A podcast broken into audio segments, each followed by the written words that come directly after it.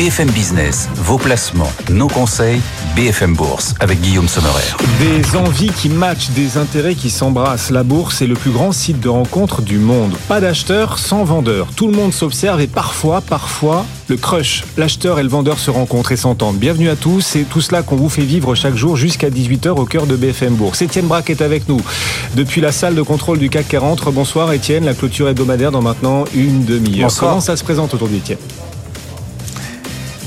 Eh bien écoutez, vous avez un CAC 40 qui est parfaitement stable. Après un petit trou d'air il y a une heure, il gagne 0,06%, 7932 points. Une nouvelle fois comme hier, net sous-performance par rapport à Wall Street avec un indice Nasdaq qui retrouve ses niveaux 2021 grâce à une hausse de 0,6%. Wall Street qui est en train de découvrir une nouvelle valeur intelligence artificielle, Dell qui gagne 30% aujourd'hui, plus 60% depuis le début de l'année. C'est simple, la valeur est sur des plus hauts historiques après la publication de ses résultats dans le sillage. Nvidia eh bien, mène encore la tendance aujourd'hui mène la barque puisque vous avez un titre qui gagne quasiment 3%. Tout est dit. Vous avez un Nasdaq qui est donc dans le vert.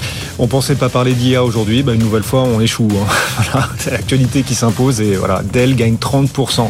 On répète, Dell gagne 30%. On répète, Dell gagne 30% sur de solides perspectives en matière d'intelligence artificielle. Citi relève d'ailleurs son objectif de cours sur Dell après les annonces euh, à 125 dollars par action. Bon, bah, on va être obligé d'en parler. Alors, on parlera d'intelligence artificielle. On parlera aussi de beaucoup d'autres sujets, bien sûr, dans la suite avec nos experts du club. On évoquera notamment l'inflation qui ralentit toujours, mais un peu moins qu'attendu euh, en Europe. Le chiffre a été publié tout à l'heure. On se demandera si le franc suisse est encore un refuge, alors que le président de la Banque nationale suisse annonce qu'il s'en va après 12 ans de service. Et le franc suisse qui a beaucoup réagi quand même aujourd'hui sur un plus bas de 13 semaines face à l'euro. Et puis une valeur star dont on parle finalement assez peu. Et pourtant, elle est aussi performante que discrète. Schneider Electric, que City a distingué d'ailleurs parmi ses sept valeurs européennes, les Super 7 de City. Schneider Electric en fait partie, incroyable. On en parlera aussi avec euh, nos experts. Nos idées de valeur pour vos portefeuilles, bien sûr. Valeur ajoutée, une idée de valeur euh, en plus. La data room à suivre à partir de 17h25 également. On est à vos côtés. Bienvenue à tous. On joue dans votre camp pour encore un peu plus de 50 minutes. BFM Bourse, le club de la bourse. Et on évoquait aussi le Super Tuesday aux États-Unis. Il approche ce Super Tuesday, une étape importante, une étape majeure dans la campagne américaine, côté républicain comme côté démocrate. C'est dans quatre jours, mardi prochain, Super Tuesday. On en parlait avec John Plassard à 15h30. Si vous avez raté le direct, le replay, le replay est disponible. Ça y est, il est en ligne sur notre site BFM Bourse, bfmbourse.com. Le potentiel des marchés, nos clubbers sont là. oui. Oui, oui, les clubbers. Kevin, salut Kevin. Bonsoir, Bonsoir. Kevin Tozé, membre du comité d'investissement de Carmignac, un de nos deux coéquipiers du club, on va plutôt le dire comme ça. Alain Pitous aussi nous accompagne. Bonsoir Alain. Bonsoir. Pour euh, parler également d'investissement responsable. D'ailleurs, c'est un grand jour pour vous, pour vous Alain. C'est votre fête nationale, le nouveau label ISR. Voilà, c'est mon jubilé. jubilé, effectivement. Oui, le nouveau label ISR qui, euh, qui, ça va changer quoi ce nouveau label ISR d'ailleurs Ah, il est plus contraignant. Euh, probablement plus lisible. Et puis je pense également euh, en phase avec le, les réglementations européennes qui vont être mises en place. Parce qu'en fait ça va être un des labels d'exclusion. C'est-à-dire qu'on va être très clair sur les exclusions et sur euh, les modes de réflexion et les modes de reporting qu'on va avoir sur les titres. Et en particulier plus de pétrolières dans les portefeuilles. Donc ce qui secoue un peu euh, certaines sociétés de gestion qui se demandent s'ils vont laisser leurs fonds labellisé ISR ou pas. Donc euh, il y a des réflexions en cours euh, chez les grands, euh, les grands asset managers qui, qui se demandent si le jeu en vaut la chandelle en termes de commercial. Parce que c'est pas évident que les clients demandent nécessairement un fonds avec exclusion ah oui. ou préfèrent la performance. Donc il y a ah toujours oui. ce, ce, ce, ce, dilemme. C'est-à-dire qu'entre les, les, fonds qui obtiendront ou qui chercheront ce nouveau label ISR plus excluant et, et les autres fonds ESG mais moins excluants, on risque de voir des divergences de performance plutôt dissuasive vis-à-vis -vis des fonds labellisés avec ce nouveau label ISR. Quoi. Alors, en fait, si vous voulez, c'est aussi le problème de l'explication qu'on va porter euh, dans les réseaux. C'est-à-dire que euh, c'est ce qui a un peu freiné, je pense, le label ISR, c'est que les choses n'étaient pas évidentes. Et euh, il y avait pas mal de critiques des professionnels qui disaient, bah, vous laissez des fonds, des valeurs comme Total en portefeuille, donc mmh. est-ce que c'est vraiment ISR? Donc, ça jetait le trouble, oui. ça jetait le trouble, pas seulement auprès des clients, mais auprès des forces de vente. Donc là, les choses vont être plus claires. Donc, bah, tout le monde réfléchit, c'est comment on va argumenter sur tout ça. Donc, réflexion oui. en cours. Bon, sachant que des groupes comme Total Energy ou des valeurs qui seront désormais exclues des fonds labellisés obtenant ce label ISR, ces, fonds, ces groupes-là, ces sociétés-là, ces titres-là, dans les portefeuilles, apportent plutôt de la performance en ce moment. Donc du coup, attention aux résultats en termes de performance pour les investisseurs. C'est aussi des sociétés qui investissent massivement dans la transition énergétique. Hein. Alors c'est ça, quand je disais que ça s'inscrit dans la réglementation européenne, il y a eu un papier de l'AMF qui est sorti cette semaine avec ce que sera la réglementation probablement dans quelques mois, parce que SFDR, donc les labels, les, les, les caractérisations 8 et 9 qui donnaient une plus ou moins vert, on va dire, pour faire simple, il va probablement être créé des fonds de transition et euh, donc, euh, on va avoir un, une transhumance, on va dire, d'investisseurs et de sociétés de gestion qui vont euh, proposer des fonds de transition à leurs clients. Donc, on aura des fonds d'exclusion, label ISR français très propre, très, très clair, et des fonds de transition où le gérant devra montrer qu'il investit dans des entreprises qui sont sur une trajectoire les menant à, à net zéro en 2050. Et ça va être, moi je pense que c'est un énorme changement pour la gestion de finances durables, enfin pour tout ce qui est finances durables, parce qu'en fait, on voit bien que les États, on va, avoir de, on va avoir de plus en plus de mal à financer la transition. Donc il faut que le, faut que le, le, privé, euh, finance cette transition. Et le meilleur moyen, c'est de flécher avec des choses claires. Avec, euh, bah, vous saurez quand vous êtes dans un fonds de transition que vous avez des valeurs qui aujourd'hui ne sont pas neutres carbone 2050, euh, parce que par construction, mmh. elles ne le sont pas. Mais on prend l'exemple de Total. Si on prend Total par rapport à Chevron, Total fait des efforts là où Chevron n'en fait absolument pas. Et eh bien peut-être qu'il faut aider euh, Total à aller plus vite vers le net zéro et puis laisser Chevron euh, vivre sa vie de pollueur. Voilà. Bon, au-delà de ce nouveau label ISR qui arrive, donc hein, c'était très attendu euh, pour ce mois de mars. On est le 1er mars. Au-delà de cette question, et on reviendra bien sûr sur la thématique, les thématiques ESG, on aura mille fois l'occasion de le faire. Le potentiel global en bourse, on est proche des 8000 sur le CAC. On est proche, mais ça fait quelques jours maintenant qu'on est proche et qu'on n'arrive pas à les franchir, euh, Kevin. Est-ce que c'est un signal là? Est-ce que ça pourrait faire comme en 2000 où on était tout proche des 7000, on était à 56 points des 7000 points, puis on a mis 21 ans à les franchir? Alors je, ne nous le souhaite pas hein, collectivement. euh, y, a, il y a plusieurs choses. C'est-à-dire que si on regarde plus spécifiquement le CAC 40, c'est vrai qu'en en rétrospectif, euh, ben, il y a beaucoup de ces valeurs qui étaient déjà là en 2000, qui étaient même déjà là à la création du CAC. Hein, c'est quoi un, quart de l'indice qui était présent à sa création. On a une très forte performance hein, quand même du CAC 40, hein, qui fait quand même beaucoup mieux que sa moyenne, euh, que la moyenne des indices boursiers euh, européens hein, sur du mm. sur, du long terme. Je pense que c'est notable euh, également. On parlait de, de Schneider, on va parler de Schneider. Oui. fait partie de ces valeurs qui ont, qui ont porté la performance du, du CAC 40.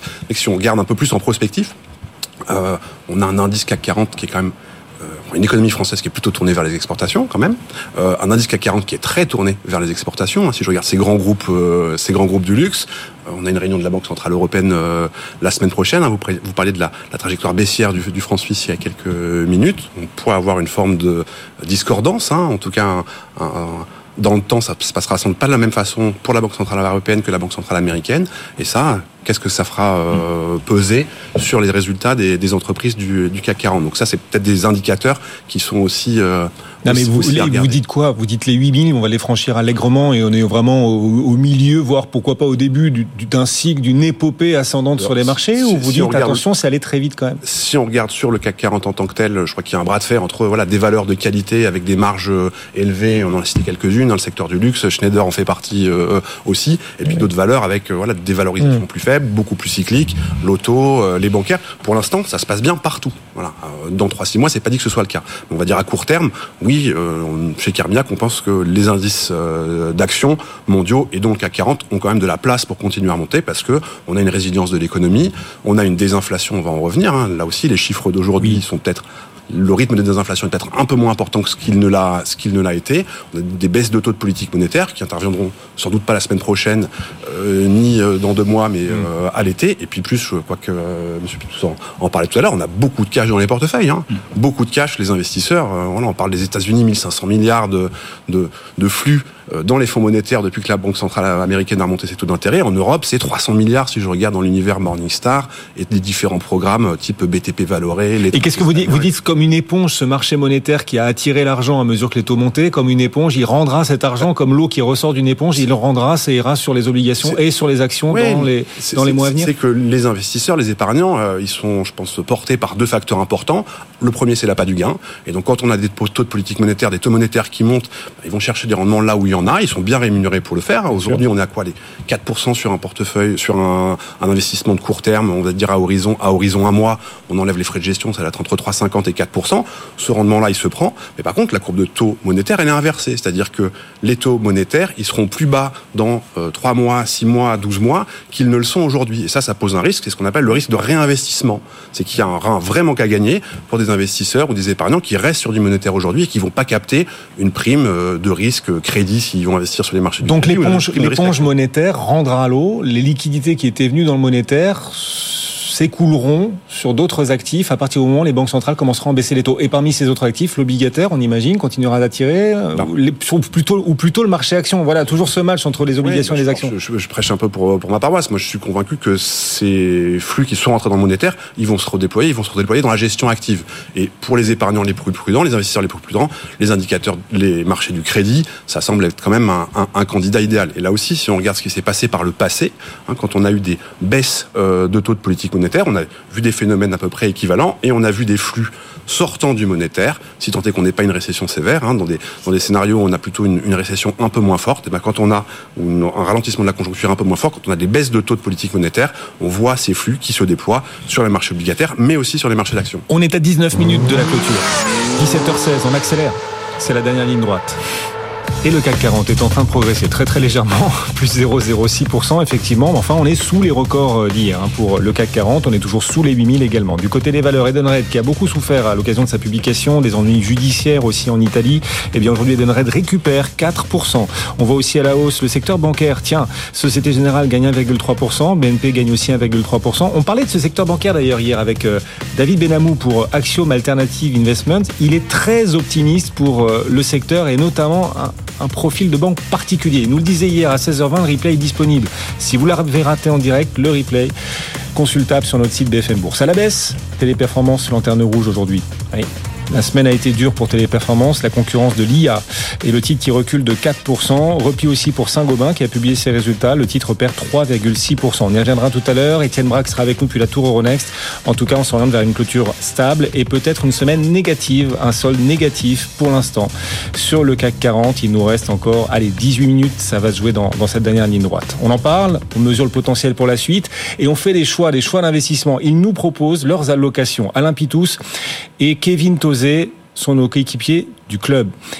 Schneider Electric cartonne. Voilà, on n'en parle pas énormément, mais c'est une valeur aussi performante que discrète, hein, Schneider Electric, au point que euh, City l'a intégré dans euh, sa liste des sept magnifiques européennes, les Super Seven européennes. City a comme ça identifié sept valeurs en Europe qui font encore mieux que les sept magnifiques américaines. Et parmi ces sept valeurs européennes, les Super Seven, Schneider.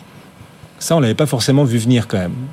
Est-ce qu'on est surpris Voilà? Est-ce que c'est le signe de quelque chose Le retour de l'industrie? On a là peut-être un exemple de valeur d'entreprise qui parvient à, monter en gamme d'un point de vue aussi technologique, un profil industriel qui se transforme en profil de croissance sur le marché. Voilà. Quels enseignements on tire effectivement du fait que Schneider fasse partie des meilleurs performeurs sur un an? Le titre a gagné quasiment 40%. Et City donc la désigne parmi les sept magnifiques européennes. Kevin. Alors je crois qu'il y a un, élément important et ça fera plaisir à, Alain, c'est que c'est aussi un acteur de la transition énergétique. Hein. C'est-à-dire que euh, le groupe Schneider, euh, quand il travaille à l'électrification et à l'électrification efficace euh, de bâtiments, de voitures, d'infrastructures, c'est voilà un vrai acteur de la transition énergétique une thématique qui avait été plutôt à la peine, on se rappelle, en, 2022. Il y a un vrai effet, un vrai effet rattrapage. Donc ça, c'est un élément. Il y en a un autre, c'est qu'on a eu voilà, des, résultats qui ont, été, qui ont été publiés. On a une croissance organique attendue pour 2024 entre 6 et 8% C'est pas rien, c'est important. Hein. Euh, sans doute plus que beaucoup de valeurs euh, de, de, la cote et de la cote française. Et puis on a aussi une amélioration des marges hein, entre voilà, 0,4 et et 0,6 euh, euh, points de marge euh, qui, qui, s'améliore. et donc ça aussi, je crois que ça, ça démontre, ou ça montre en tout cas la qualité de cette entreprise qui est pour moi clairement une entreprise de qualité au même titre que les sept magnifiques, en tout cas certaines des sept magnifiques américaines et de ces sept magnifiques européennes. On peut citer voilà Ferrari. Ferrari en fait partie. Voilà dans la, dans la, liste de City, on a Ferrari, Schneider. Voilà, vous rêvez pas, Schneider et Ferrari à côté l'une de l'autre. Il y a LVMH, il y a Richemont. Enfin, on est vraiment dans le luxe. Effectivement. Et puis il y a aussi la santé, Novo Nordisk, l'anti-obésité, effectivement, et puis bah, l'IA, les semi-conducteurs, ASML, et puis ASAP aussi. Mais, voilà, je, enfin, je parlais des marges de Schneider, c'est pas tout à fait les mêmes celles, que celles de Ferrari, mais voilà, quand on parle de valeur de qualité, on regarde des valeurs qui sont pas trop endettées, qui ont des marges élevées, des marges qui sont stables, et c'est cette valeur-là coche toutes ces cases. Alain, entre les sept magnifiques américaines, très tech, et les super seven européennes, un peu plus diversifiées quand même, il y a de la santé, il y a de la tech, puis il y a de l'industrie avec Schneider, qu'est-ce que vous privilégiez? S'il fallait choisir plutôt les sept magnifiques US ou plutôt nos sept magnifiques européennes? Ah, je crois que je prendrais quand même euh, les américaines désolé, c'est peut-être pas très, euh, c'est peut-être pas très euh, citoyen euh, français, mais si, si, on reprend effectivement ce qu'a dit Kevin, c'est que c'est une valeur. Enfin, si on prend Schneider, c'est vraiment une valeur de la transition, c'est-à-dire que c'est une valeur qui aide à électrifier, à, à, à, faire les choses plus proprement entre guillemets. Donc, c'est une vraie, une vraie valeur de la transition sur les, les, les, les mois et les années qui viennent avec une organisation euh, de plus en plus tournée vers l'international, une capacité à faire des acquisitions euh, relutives très rapidement, euh, bien gérées voilà, je pense que c'est une valeur euh, de vraiment c'est vraiment les valeurs de fonds de portefeuille euh, relativement sans souci. Enfin les 7 elles sont très bien. Après la dynamique de croissance est un peu différente euh, et je pense que ce qui les marchés aujourd'hui, si vous voulez, c'est je dirais qu'il y a deux cas de figure. Si vous n'êtes pas du tout investi ce marché, bah, vous avez raté la hausse et je pense qu'il faut prendre son mal en patience et attendre un éventuel retracement. Ça peut mettre un peu de temps, mais je pense que ça vaut le coup d'être patient et euh, pour un investisseur euh, euh, déjà parfaitement investi sur ces moments et sur ce niveau de marché, comme il n'y a pas de stress dans le marché, c'est-à-dire que parfois on voit du stress dans le marché. Du,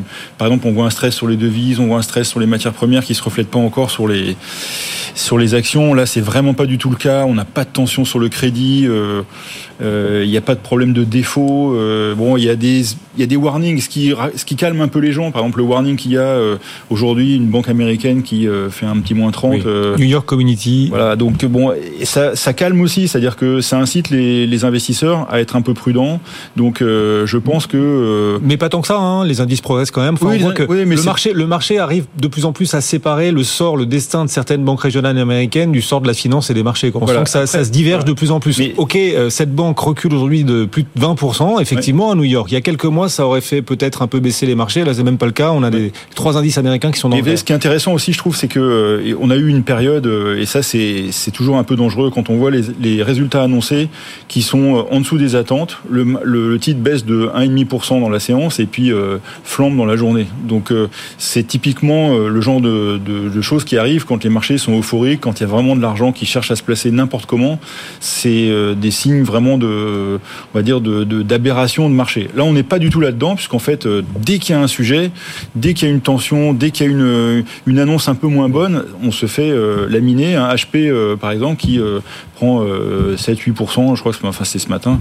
donc, on a comme ça des et sanctions. À Paris, et à Paris, Nexity, hier, a perdu plus de 20%, ça continue, moins 5% encore aujourd'hui, Nexity. Donc, donc c'est quand même le signe qu'il y a de la discrimination dans les marchés. On n'est pas sur un marché totalement euphorique. Moyennant quoi, je pense que, pour revenir à mon exemple de, de personnes qui sont vraiment bien investies, j'irai pas en remettre, je ne prendrai pas de risque en ce moment, j'irai pas renforcer la partie ou je ne sais quoi, éventuellement des des petits arbitrages. En tout cas, je prendrai quelques profits euh, sur des valeurs qui ont vraiment euh, performé, des méta, des choses comme ça. Euh, quelques profits, ça ne veut pas dire qu'on est négatif sur les marchés, ça veut dire simplement se redonner un peu de, mou avec un marché monétaire qui permet d'attendre sereinement. Certes, mais l'IA continue de porter les différentes valeurs qui apportent des perspectives. Dell, Dell gagne quasiment 30% aujourd'hui à Wall Street. Vous avez bien entendu, Dell gagne 30% parce qu'en matière d'intelligence artificielle, le groupe est jugé bah, plutôt prometteur. Il y a une forte demande pour ses serveurs en intelligence artificielle. Dell annonce des résultats au-dessus des attentes, des perspectives au-dessus des attentes. Citi relève son objectif de cours à 125 dollars sur Dell, plus 30%. Euh, bon, c'est de l'exubérance irrationnelle ou c'est vraiment le potentiel? Et, encore une fois, le signe qu'on est au début d'un truc qui, alors, qui nous échappe, mais enfin, on peut le qualifier d'épopée, quoi, d'épopée boursière. Euh, Kevin euh, Oui, je crois qu'on fait. C'est une question, hein, c'est pas une affirmation. c'est bien, bien comme ça que je l'ai entendu. Je pose souvent la question de bulle ou, pas de bulle. Si on regarde les niveaux de valorisation, on y est euh, plutôt pas. Hein. Voilà, si on regarde des ratios euh, cours-bénéfices, par exemple, euh, pour faire écho à ce que disait Monsieur Pitous, moi je pense qu'il faut il y a de la valeur à être investi aujourd'hui, à rester investi sur ces euh, sur, sur, sur, ces marchés euh, et sur ces marchés d'actions. Euh, le vrai danger sur cette thématique de l'intelligence artificielle, c'est que les investisseurs ils projettent les chiffres de croissance passée ad vitam dans le dans le futur. C'est-à-dire que T'imaginer qu'une entreprise comme Nvidia verra une croissance de ses résultats trimestre après trimestre entre 15, 20, 30 euh, L'histoire tente à prouver que ça se passe pas tout à fait comme ça. Pour autant, on est quand même très loin des multiples de valorisation euh, qui prévalaient sur une entreprise comme Microsoft ou comme Cisco, qui voilà hum. à, l'aube de, de, la, de, de, la, de la bulle hum. Internet euh, traitait sur des niveaux de là aussi euh, ratio court bénéfice entre 60 et, et, 100 fois. On est quand même très très loin de ça. Oui. Puis il y a des vrais bénéfices là. C'est pas des espoirs de bénéfices. Nvidia, c'est des vrais bénéfices. On en parlait avec Gilles Mouek, par exemple. Il y a une semaine, le chef économiste du groupe AXA, il nous disait, bah, écoutez, Nvidia, il réagissait à la publication et à la hausse d'Nvidia en bourse. Il nous disait, Nvidia, en fait, euh, ça me rassure plutôt pour la, stabilité financière, parce qu'il y a des vrais bénéfices. Ils sont mm. aussi massifs que réels, les bénéfices d'Nvidia.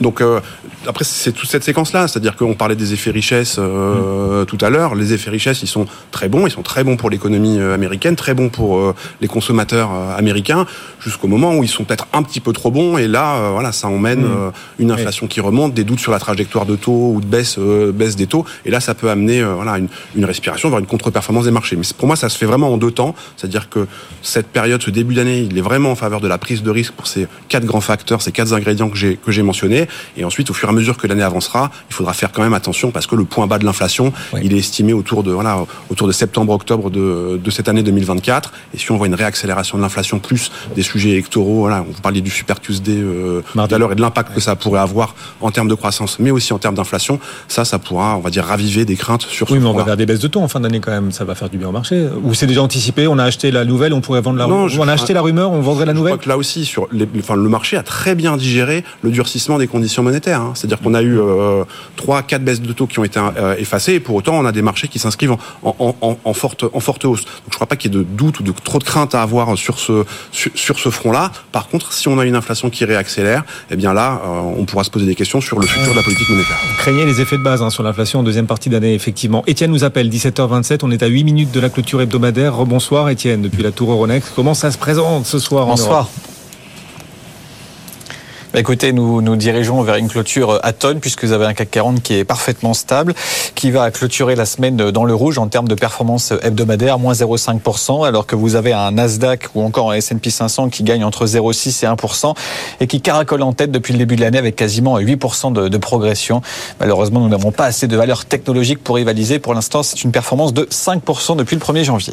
Étienne, on vous retrouve dans un instant, bien sûr, euh, en direct. Euh, tout à l'heure, on se demandait d'où vient l'argent des records. D'où vient l'argent Oui, les records sur le CAC 40, sur euh, Wall Street, sur le DAX, sur l'Eurostock 600 peut-être le Bitcoin qui est proche de ses records aussi. D'où vient cet argent qui nourrit la demande sur l'obligataire aussi, ou la demande qui voilà atteint des records sur ce marché obligataire, sur la dette souveraine française par exemple? On a vu une demande 13 fois supérieure à l'offre cette semaine. D'où vient l'argent? On a posé cette question tout à l'heure, c'était vers 16h40 au cœur de la famille, avec notre invité décalé. Si vous avez raté le direct il y a à peu près une heure, le replay est en ligne, ça y est, sur notre site BFM Bourse, bfmbourse.com. Tout de suite, on entre dans la data room.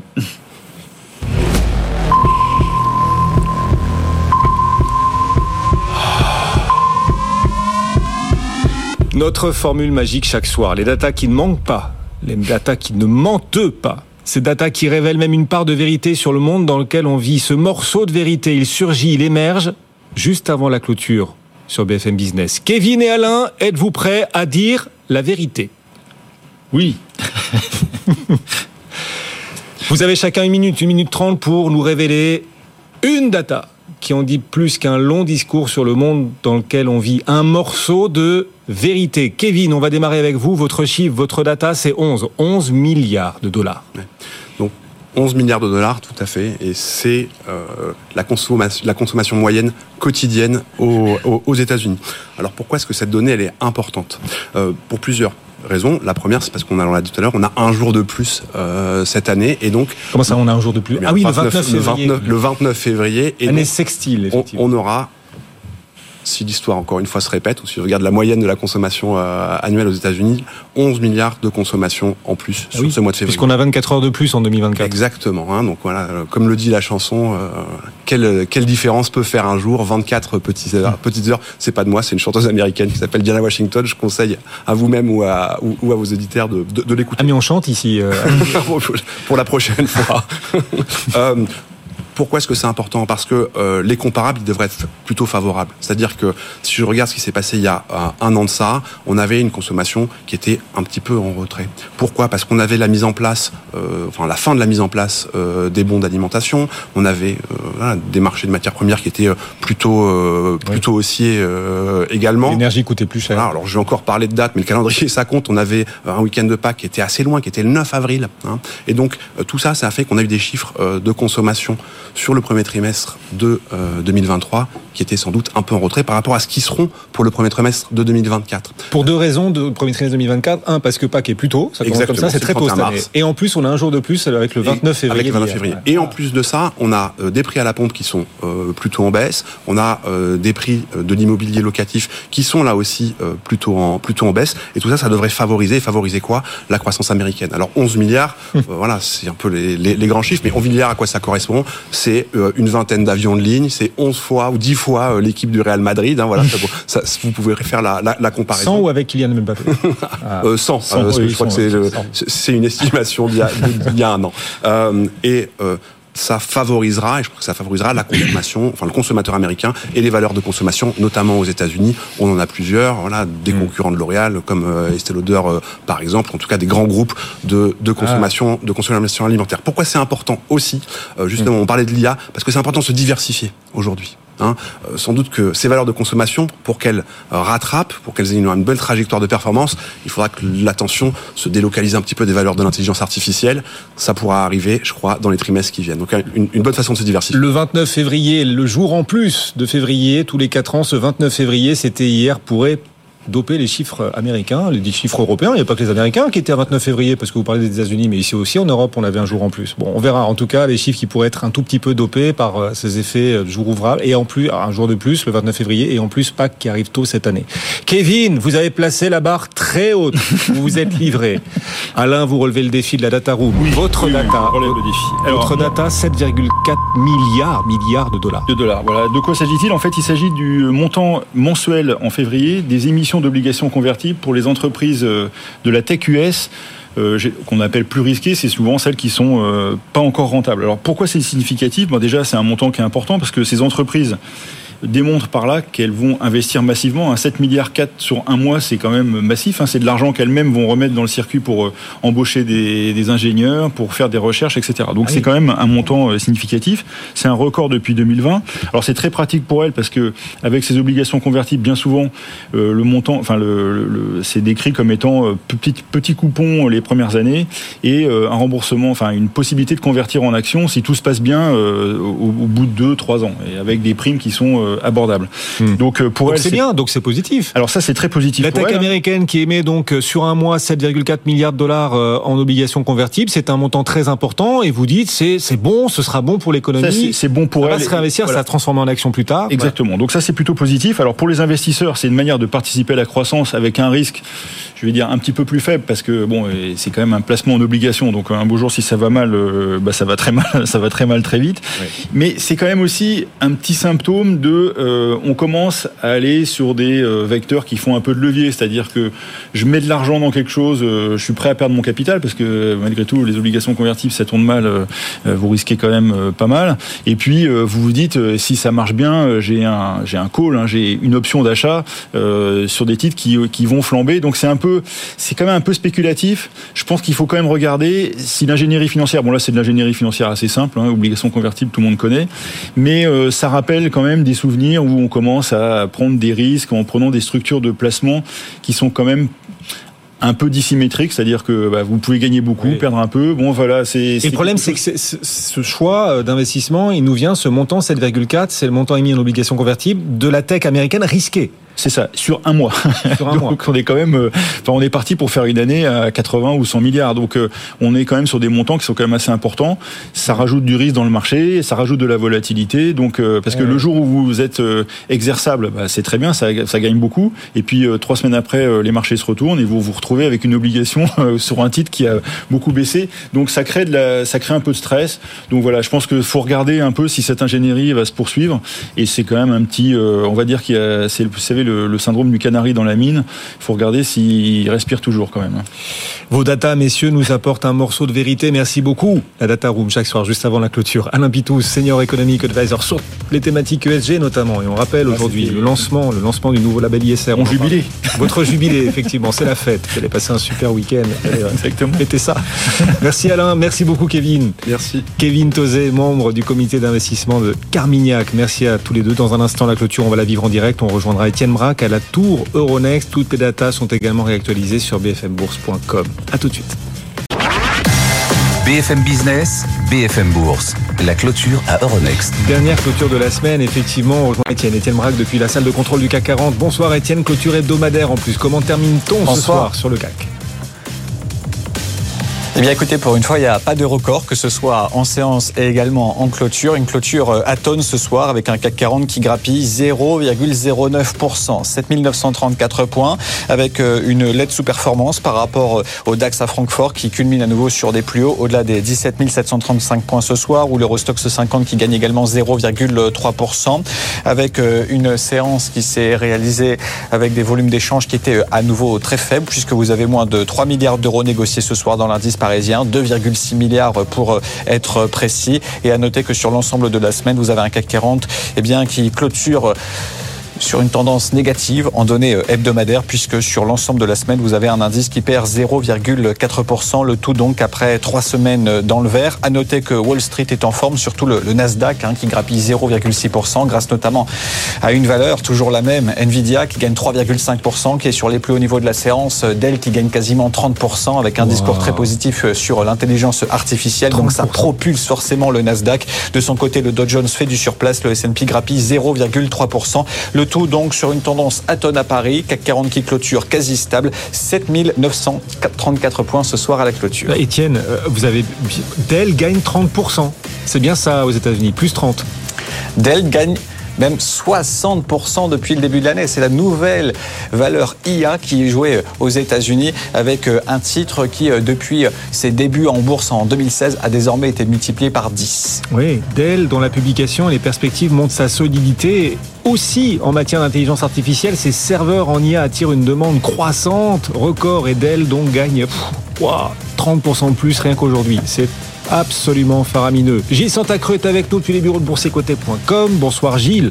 Pour revenir à notre CAC 40, alors on n'est pas à plus 30 ce soir sur le CAC, non, non, non, il y a plus, à plus 0,09. Bon, c'est toujours ça. Euh, comment est-ce que vous voyez la suite et la semaine prochaine d'un point de vue technique, Gilles, sur le CAC 40 eh bien, comme je vous l'ai dit euh, tout à l'heure, hein, on va surveiller la zone donc des 7915 points. D'un point de vue hebdomadaire, ce que l'on observe en tout cas, c'est euh, plutôt positif puisque on a euh, une forte impulsion donc la semaine dernière, une phase de consolidation et de neutralisation cette semaine. On préserve donc une zone des 7915 points. On inscrit un nouveau record.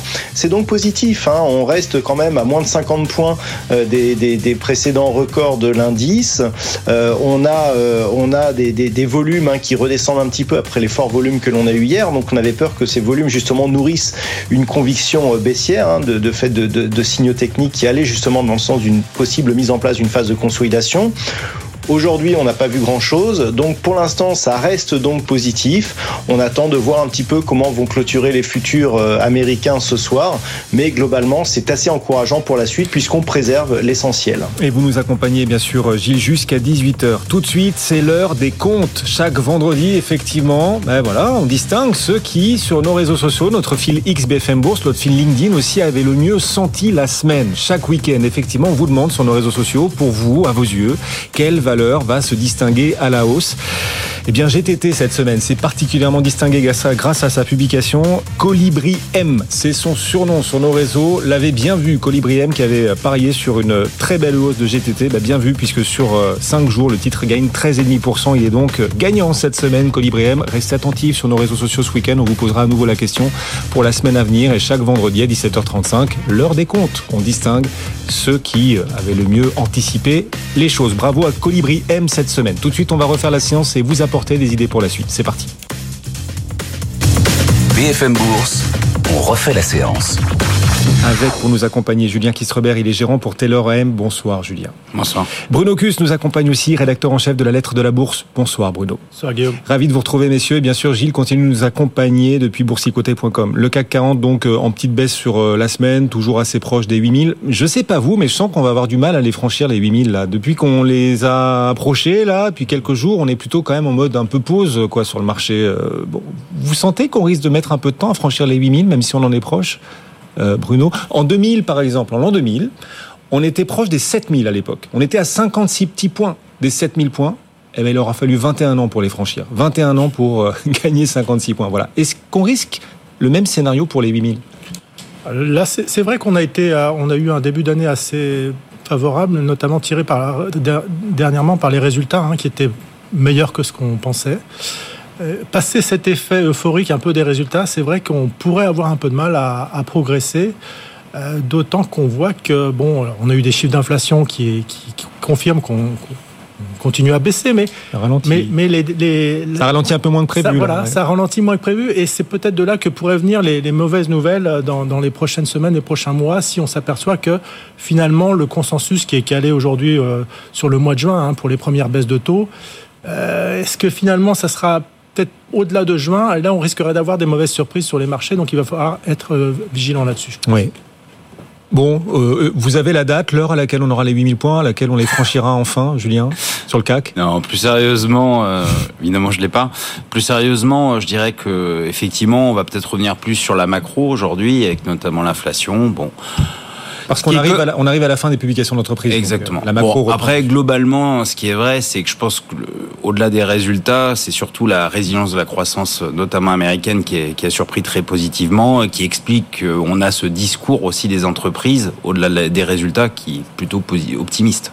Euh, donc voilà, donc là-dessus, sur l'aspect, l'aspect publication des résultats, même pour, le, pour les prochains trimestres, enfin en tout cas le prochain trimestre, il euh, n'y a pas trop d'inquiétude à avoir, puisque encore une fois, la croissance américaine est là Effectivement, la hausse des taux, on les a eus, ça a eu très peu d'impact, parce qu'encore une fois, on avait cette bonne surprise sur la croissance. Ce dont avait vraiment peur le marché, finalement, c'était un ralentissement assez rapide, et puis des hausses de taux euh, avec de l'inflation qui resterait forte. C'est ça le sujet. Si on a euh, ce scénario, finalement, on est sur le statu quo, mais parce qu'on a une meilleure croissance qu'attendue, bah, c'est plutôt positif pour le marché action. Ce soir, Saint-Gobain recule. Publication de Saint-Gobain, un peu rattrapé quand même par le ralentissement, euh, l'effondrement même du marché de la construction pour ce qui concerne la France. Saint-Gobain recule après cette publication de 3,6%. Euh, le marché est sévère, c'est un point d'entrée ou, vous estimez que la baisse, là, elle est méritée et il y a un petit problème qui est en train de, poindre pour Saint-Gobain? Bruno Non, faut, euh, faut pas oublier que ce matin, on a quand même battu un record hein, sur l'action Saint-Gobain. Donc, on souffle, je pense qu'on vend un peu à la nouvelle. Il n'y a, y a, rien de. Il n'y a rien de mauvais du tout hein, dans ce qu'a annoncé Saint-Gobain, effectivement. C'est-à-dire que ce matin, Saint-Gobain était en hausse? Oui, ce matin était en hausse. On a battu un record historique ce matin. Et il s'est retourné à moins 4 quasiment ce soir en clôture. Donc il y a des prises de bénéfices effectivement sur un, marché qui devient un peu plus difficile hein, pour Saint-Gobain dans, dans, le marché du neuf. Euh, euh, on n'entrevoit pas d'amélioration à très court terme. Bon, Saint-Gobain, c'est quand même une, affaire de, changement de profil hein. qui, a, été bien joué par les marchés et qui, n'est pas, sans doute pas encore bien valorisé parce que quand on voit le travail qu'a fait euh, Benoît Bazin depuis son arrivée en 2019, euh, on voit bien que le, groupe s'est repositionné sur des secteurs qui sont beaucoup plus résilients à la, conjoncture. Par exemple, on parle de la, chimie de la construction. Hein. C'est un secteur qui a progressé l'année dernière malgré la, baisse de la construction neuve. C'est une, une activité qui a progressé de presque 4%. Donc, Là, on, vend un peu à la nouvelle, mais voilà, on, est, on est sur des valos qui sont encore assez abordables. On est 11 fois les résultats. Et euh, pour moi, je pense que voilà, il y aura peut-être une phase de, un peu de prise de bénéfice, mais le potentiel est, il y a encore du potentiel. Julien, vous êtes d'accord sur Saint-Gobain C'est un point d'entrée là, cette baisse ce soir d'un coup là comme ça euh, en cours de séance? Oui, oui, je partage. Euh, il y a une petite prise de profit après le rallye, un Q1, enfin un premier trimestre qui va être un peu moins bon en termes de volume. Voilà, mais ils sont assez rassurants sur la reprise des volumes sur le Q2, voire la deuxième partie de l'année.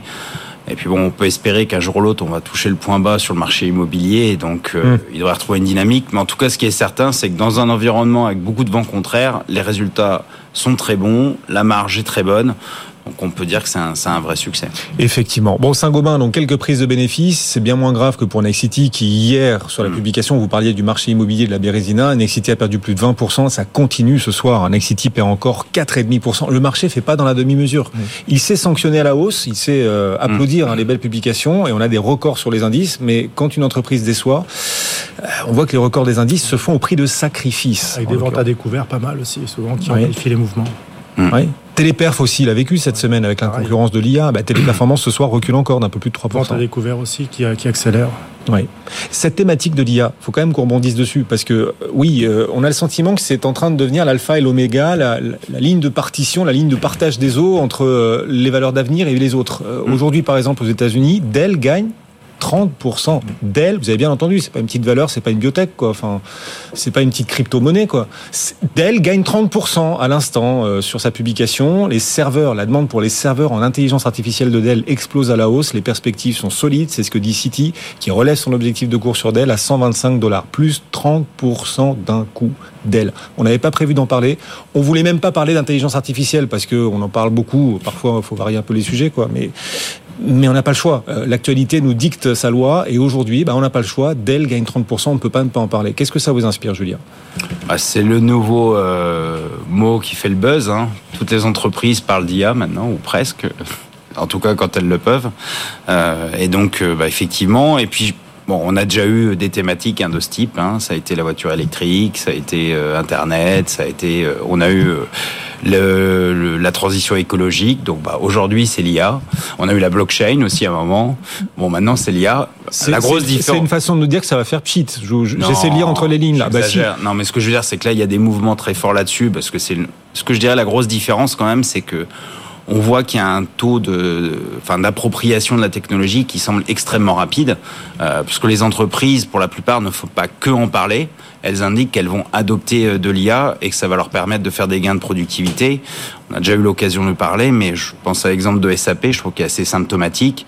Ils parlent d'intégration de l'IA. Ils ont 8000 salariés sur 100 000 qui vont devoir euh, évoluer. Donc euh, c'est c'est des chiffres assez significatifs.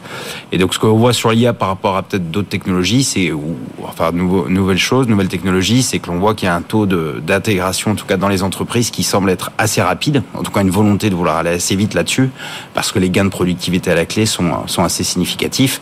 Et on voit d'ailleurs que les États-Unis continuent d'avoir des gains de productivité d'une manière générale assez importante. Et chez nous, bon, c'est peut-être un petit peu plus lent. Oui. Déjà, déjà grâce à l'IA ou peut-être le cloud déjà? Les Américains oui, sont plus bien sûr, dans le cloud. c'est déjà le cloud parce que globalement ils investissent beaucoup plus dans la R&D que nous, ça. de manière beaucoup plus beaucoup plus importante. Hmm. Et puis on a peut-être plus de vieilles industries chez nous et donc ça met un peu plus de temps euh, à se diffuser.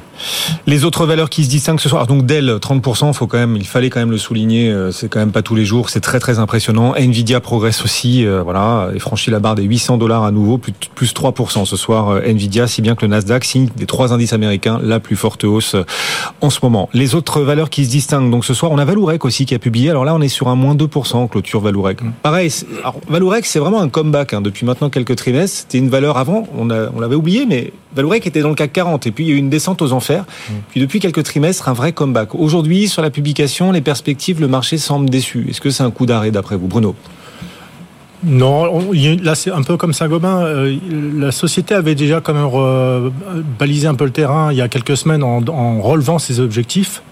Et elle les avait déjà relevés en novembre. Donc elle a, relevé deux fois ses objectifs. Donc aujourd'hui elle publie. Euh, il y a voilà, il y a, pas, y a pas de grosse surprise. Euh, je dirais qu'en fait, la, la, la, la, bonne, la bonne nouvelle, c'est quand même que Valourec euh, s'est refait une santé parce qu'effectivement, il était dans une position très, très inconfortable au niveau. Il y a eu des, des augmentations de capital qui étaient vraiment très dilutives pour les actionnaires hein, pendant, pendant plusieurs années. Et là, on revient à une situation complètement assainie, un, endettement qui a été divisé par deux sur l'année et qui va complètement disparaître en 2025. Donc, on va être sur une entreprise qui va être en, en, cash flow, qui va, qui va renouer avec le dividende d'ailleurs l'année prochaine. Donc, euh, ah. euh, on, voilà, on est sur, sur, sur et la fin d'année était un peu compliquée parce qu'il y a eu des, des, baisses de volume et de prix euh, aux États-Unis. la direction dit que voilà la situation s'est stabilisée. voilà, maintenant on est assez, assez dépendant des, du marché pétrolier, hein, des, du, nombre de forages. Il semblerait que les nombres de forages reprennent aux États-Unis, donc on est plutôt sur, sur une tendance favorable. Et c'est un groupe qui s'est beaucoup restructuré parce qu'il a fermé toutes ses usines en Allemagne pour, les, pour, pour se redéployer au Brésil. Et donc aujourd'hui, on a un outil industriel beaucoup plus performant. Vous achetez ce titre au cours actuel Nous, on est à l'achat, ouais, parce qu'on n'est pas cher, on se paye six fois les résultats. Et pour un groupe qui est complètement désendetté, c'est pas très cher. Julien Bon, pour faire très court, oui, on est, on est aussi positif, passer à un player sur le, le développement du shell gaz américain, hein, tout simplement. Donc renouveau du gaz américain avec euh, explosion des mm. capacités d'exportation de gaz. Ah bon, on fait le corollaire avec GTT, évidemment, qui a publié de, de très bons résultats aussi. Voilà, bah, c'est toute cette thématique du, du gaz américain. Et de l'industrie au, sens euh, global. Enfin, euh, plus de 40% des sociétés américaines cotées sont sur des records ou proches des records. 40%. C'est vrai qu'il n'y a, pas que la tech américaine. Bien sûr, la tech a d'énormes capitalisations. Dans l'industrie, elles sont plus petites, les capitalisations. Mais les titres progressent aussi. On a un, comeback de l'industrie euh, au niveau boursier. On a vu aussi Air Liquide toucher de nouveaux plus historiques, Airbus, euh, Schneider Electric aussi. Enfin, voilà.